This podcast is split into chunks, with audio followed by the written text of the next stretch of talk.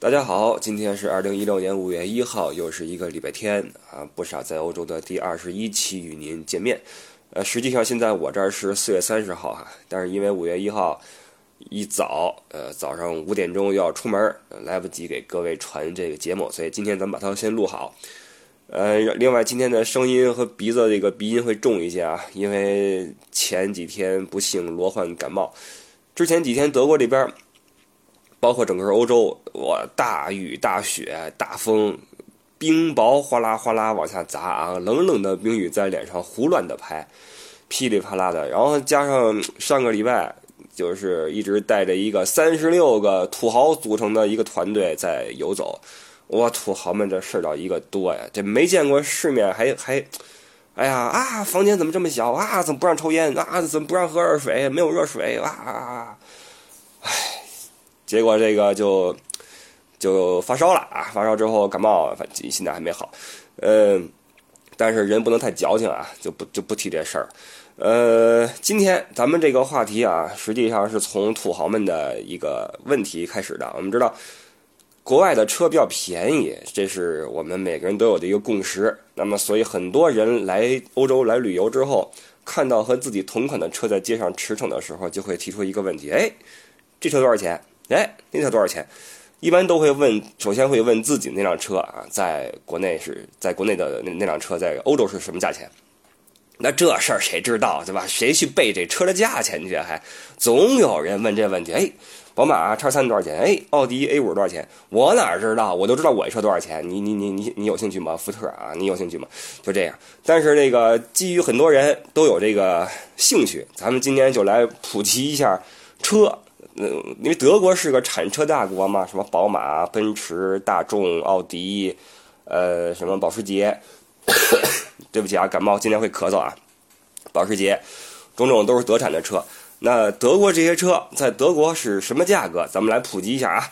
从宝马说起，宝马一系啊，很多人都以为这个这边车比国内得便宜个一半，实际上不可能啊。我跟你说你就知道了，宝马一系。两万三千二百五，这还是那个双开门的，因为欧洲人他人少嘛，家里人也不多，有时候就就双开门就够了。四开门的是两两万四千欧元啊，价格都是欧元。嗯，你算一算，实际上比国内也便宜不了太多吧？啊，没有说想象那么夸张。注意啊，这都是我今天说的价格，都是最基本的啊，最最基本的价格。呃，也就是说最基础的配置，你要想加什么这个那个的，还要再往上加啊，这都是基础价格。三系三万零五百，五系四万零七百，这个是宝马的，呃，叉一啊，叉一是三万三，三万零三百，对不起啊，呃，宝马的叉三是三万八千九，叉五五万四千九，叉六六万六千五欧元，这是宝马。下面是大众啊，Polo 最基础的一万两千六百，高尔夫一万七千八百五。两款车的 GTI 版的话，再加个一万块钱啊，比如说高尔夫 GTI，很多人喜欢的小钢炮，两万九千六百二十五，基本上就是三万欧元，三七二二十一三二二十多万吧，二十二三万是一个基础配置。呃，这个 T 管这国内叫什么？有一个地方很苦恼啊，国内这个车名的翻译总是。音译过去，然后嗯，加上自己的一些想象，把一些看上去帅气的、呃潇洒的汉字拼在一起，组成一个不明所以的一个新的名词，给这个车起名。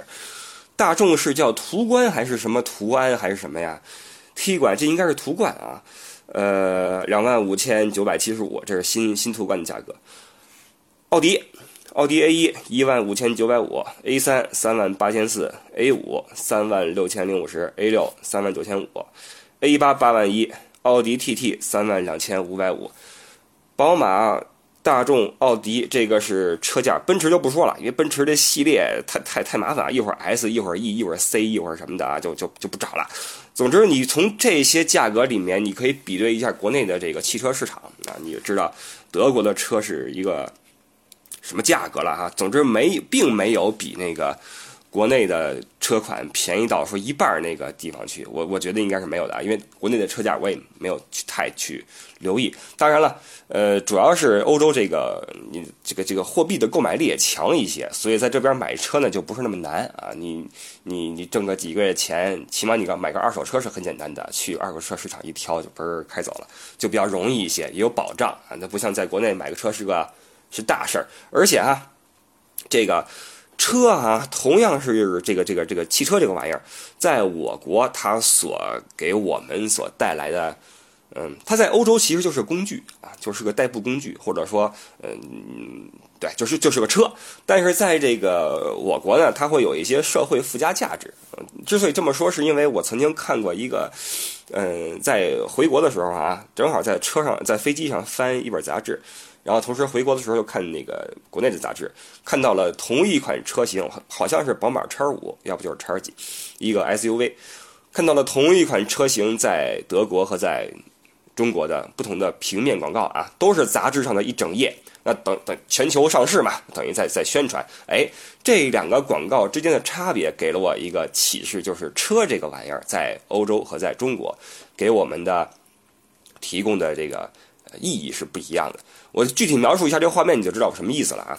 在欧洲这个杂志上面，呃，这个叉五啊，呃，就画面是这样的，停在一个阳光明媚的 house 的后院啊。这个后院里面，爸爸在拿着水龙头在冲这个车子，还是在浇花，忘了。那两个小孩在踢个球，骑个小自行车。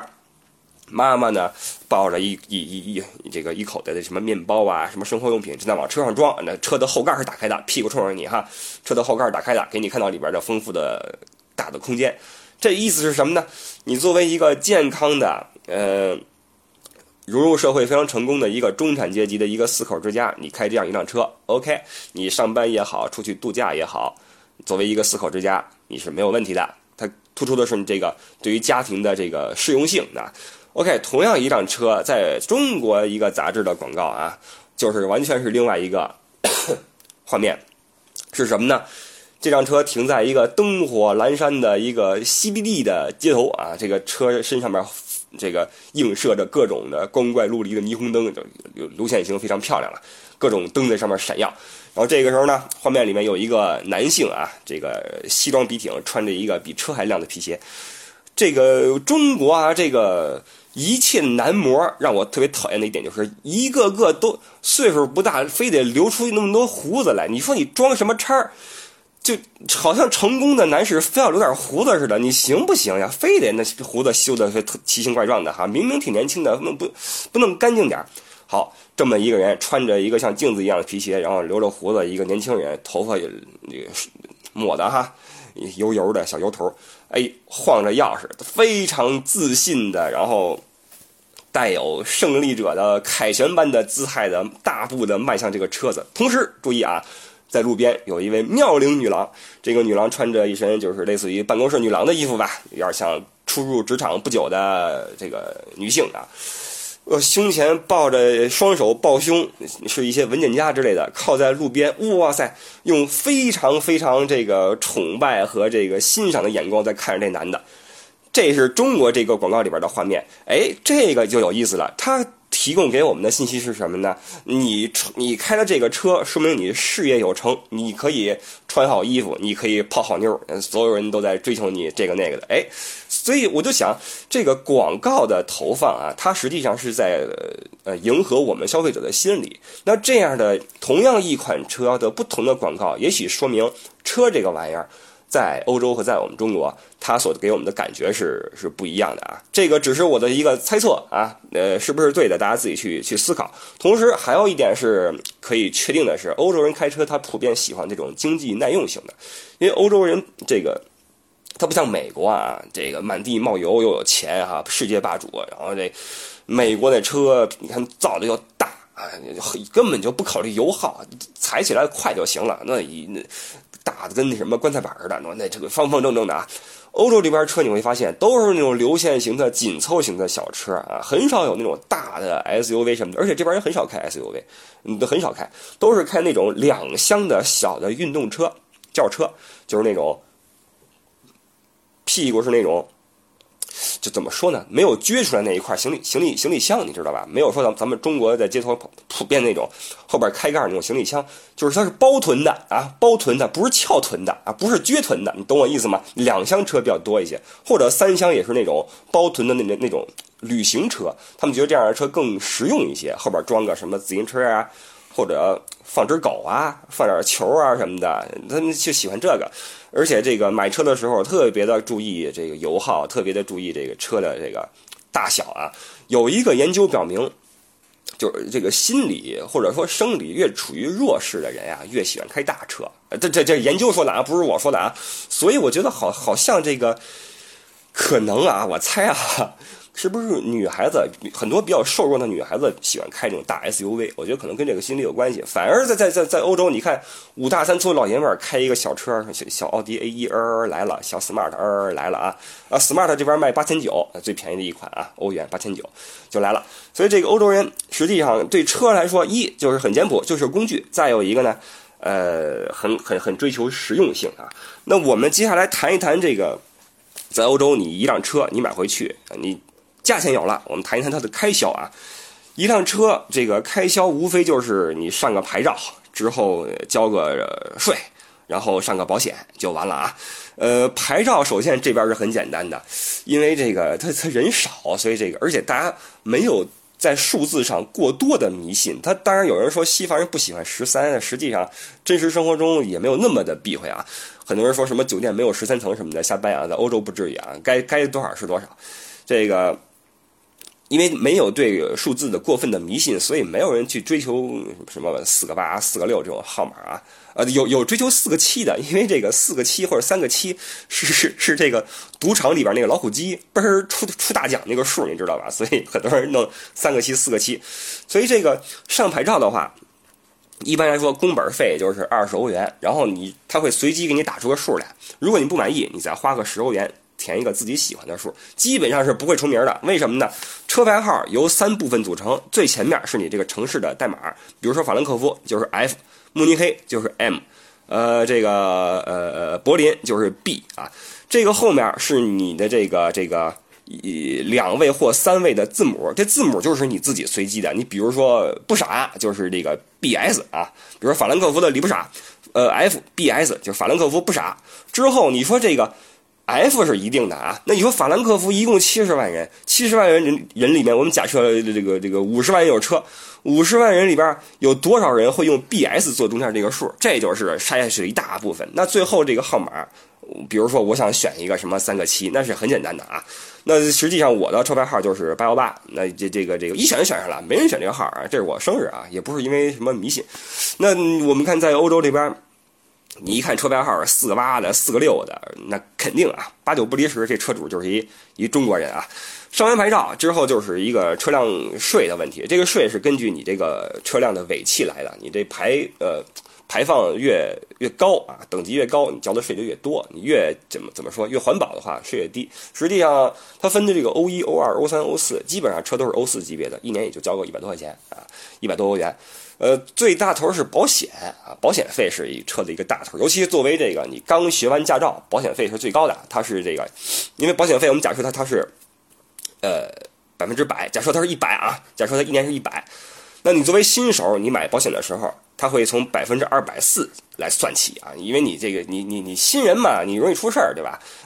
跟你这个驾龄有关系，而且在算保险的时候啊，很有意思，它这个有一个很细致的一个。计算方法，比如说你这个车辆的牌照的所在地，你比如说你在什么，你比如说你在，你在你在你在什么一村子里边啊，你住村子里边，那你的保险级别就比你在什么慕尼黑这种城市要要要要低一些，你就付的钱少一些，因为你事故率低嘛，它都是这么算出来的，包括你这个呃这个。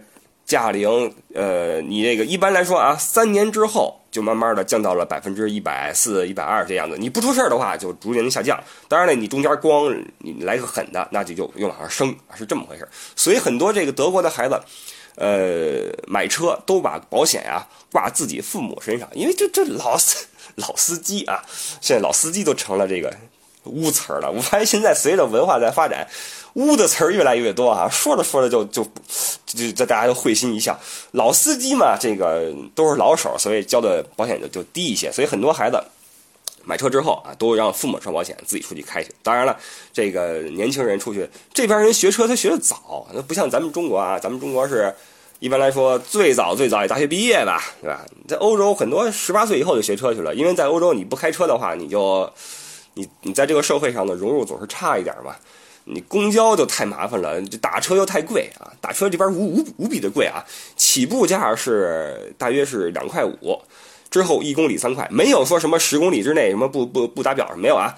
只要车轮子开始转，就开始每公里三块钱，每公里三块钱，那数哔哩吧啦乱蹦啊！你就看见三块一、三块五、四四块八，哇，胆战心惊。打车的时候，你知道一公里三块钱，你算一算，打个十公里，好吧，那这多少钱出去？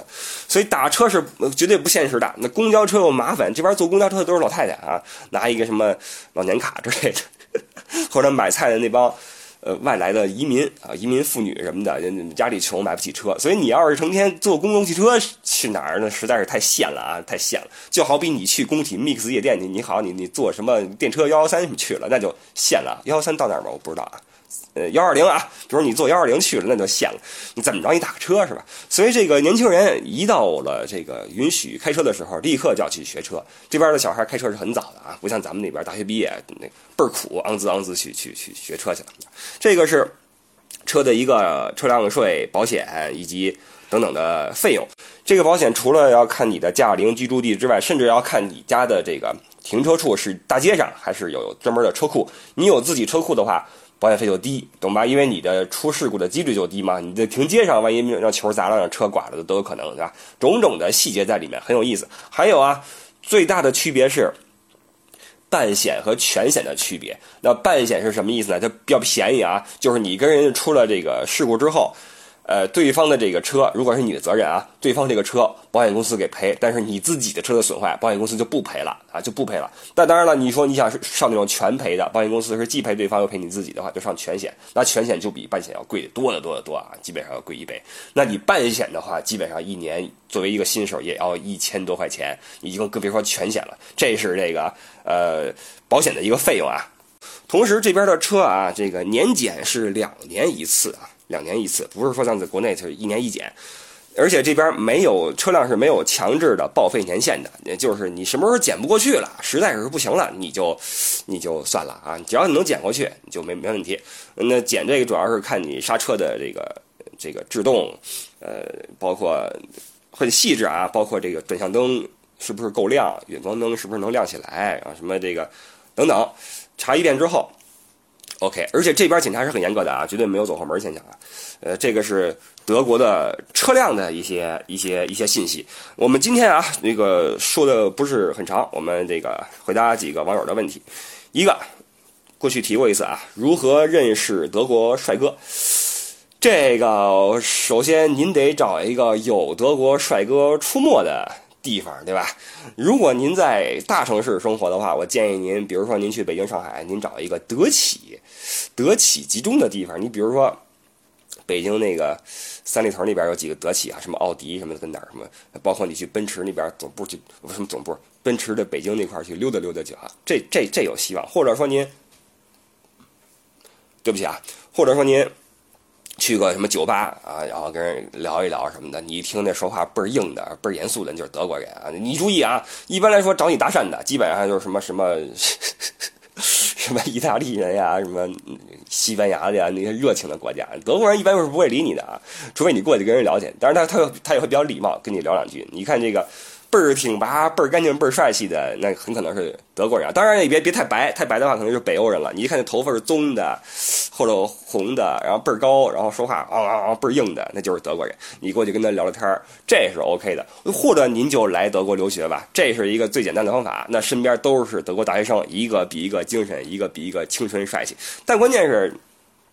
当然了，您要是不去这些，或者您在一个一个比较偏远的乡村生活的话，你可能您您您见着德国的几率不高，那就纯纯凭运气了。但是我想问的是什么呢？您想认识德国帅哥想干嘛？对吧？想干嘛？